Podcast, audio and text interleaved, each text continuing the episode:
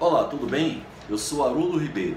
Conforme combinado, eu estou aqui para responder algumas perguntas que são feitas por pessoas que têm acesso aos meus canais de relacionamento sobre dois temas, 5S e TPM.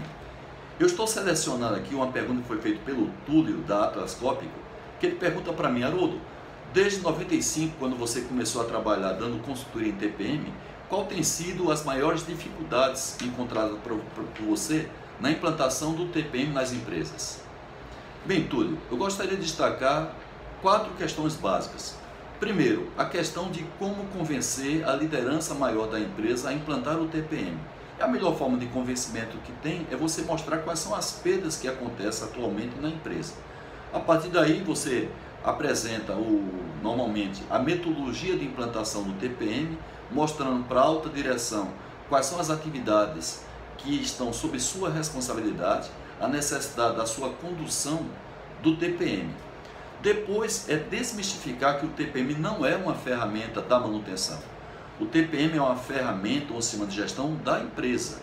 A partir daí, cada pessoa da engenharia, cada pessoa da produção, cada pessoa da manutenção, ela é responsável pela condução dos pilares técnicos do TPM. Depois você tem que mostrar resultados, tanto os resultados previstos como os resultados reais que acontecem.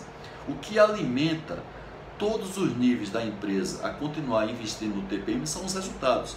Para a alta direção, os resultados econômicos, para a média gerência, a melhoria da rotina de trabalho e para o pessoal de nível operacional, são as melhorias das condições de trabalho. Ok? Assim como o Túlio fez a pergunta e eu estou respondendo, você também pode enviar perguntas sobre esses dois temas, 5S e TPM, pelos meus canais de relacionamento pelo meu e-mail pdca.terra.com.br. E para recompensar a sua participação, você vai escolher um dos 17 e-books que eu tenho sobre 5S e TPM e você receberá os e-books no seu e-mail. Participe, portanto, enviando perguntas. Tchau!